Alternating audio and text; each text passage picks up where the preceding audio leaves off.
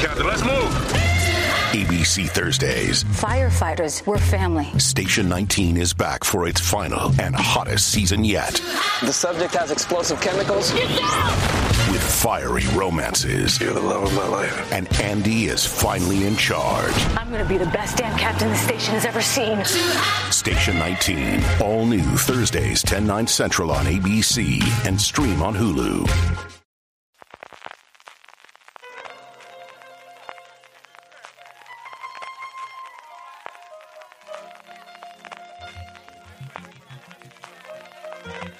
Estás escuchando Fuera de Series con CJ Navas.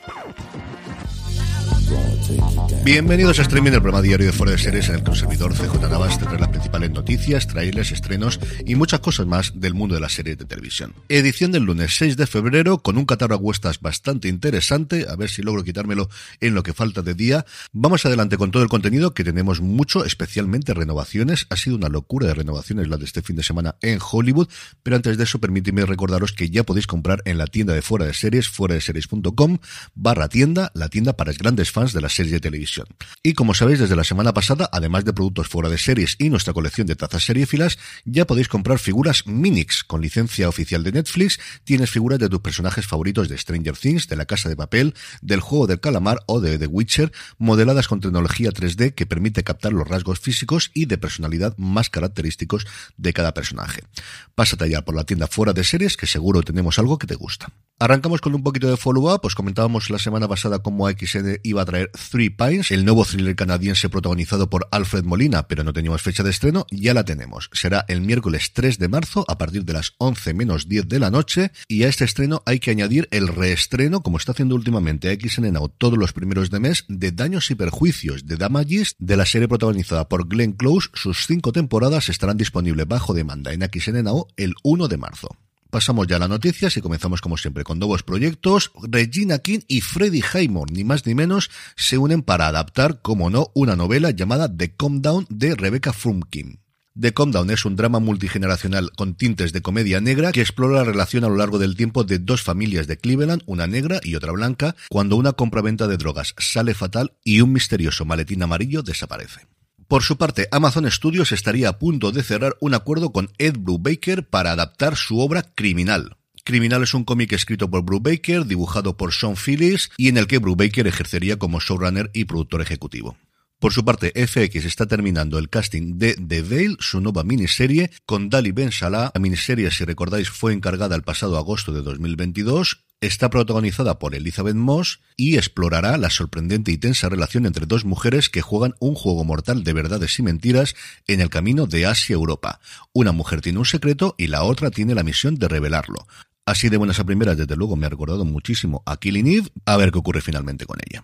Por su parte, HBO Max ha mostrado la primera imagen de The Palace, esto es lo que se hace ahora, antes del teaser, antes del tráiler, mostramos una imagen de esta esperadísima serie limitada, protagonizada por Kate Winslet, dirigida por Stephen Frears y Jessica Hobbs, que cuenta la historia de un año dentro de los muros del palacio de un régimen europeo moderno a medida que comienza a desmoronarse. La serie se encuentra actualmente en producción en Austria, después continuará en el Reino Unido y junto a Winslet están Matthias Schonarte, Guillaume Galien, Andrea Risborough, Martha Plimpton y Hugh Grant. Y terminamos, como os decía, con maratón de renovaciones. Por un lado, Netflix ha renovado por una segunda temporada el show de los 90. CBS ha renovado por una segunda temporada So Help Me Todd. Para sorpresa de absolutamente nadie, con los números que estaba haciendo, NBC ha hecho lo propio con Juzgado de Guardia, este reboot, este remake que esperemos que pronto podamos ver en España. Paramount Plus, también por una segunda temporada, ha renovado 1923, la serie del universo de Yellowstone con Harrison Ford y Helen Mirren, y por último AMC ha renovado por una segunda temporada Las Brujas de Mayfair, que dentro de nada se estrenará en nuestro país. En el apartado de trailers, Netflix ha mostrado el de la segunda temporada de Sex Life o Sexo y Vida que llegará a la plataforma el próximo 2 de marzo. Deseo y Lujuria, protagonizado por Sara Saji en esta segunda temporada de una serie que le funcionó bastante bien en su momento a la plataforma del Gigante Rojo. Y también Netflix ha mostrado el primer teaser de Inestable, la comedia que protagonizarán padre e hijo en la vida real, Rob Love y John Owen Love, haciendo de padre e hijo también en la ficción.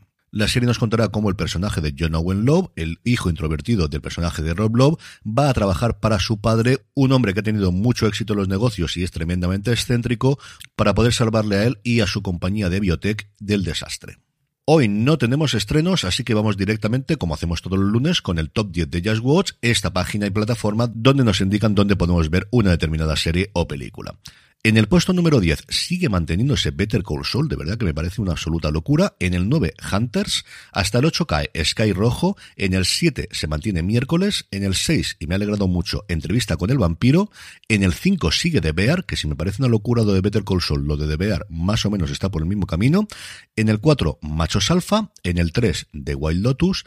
En el 2, igual que ocurrió con la listado de Netflix, muy muy alto, está La Chica de Nieve. Y en el 1, y supongo que será así todas las semanas, hasta que termine su emisión de Last of Us.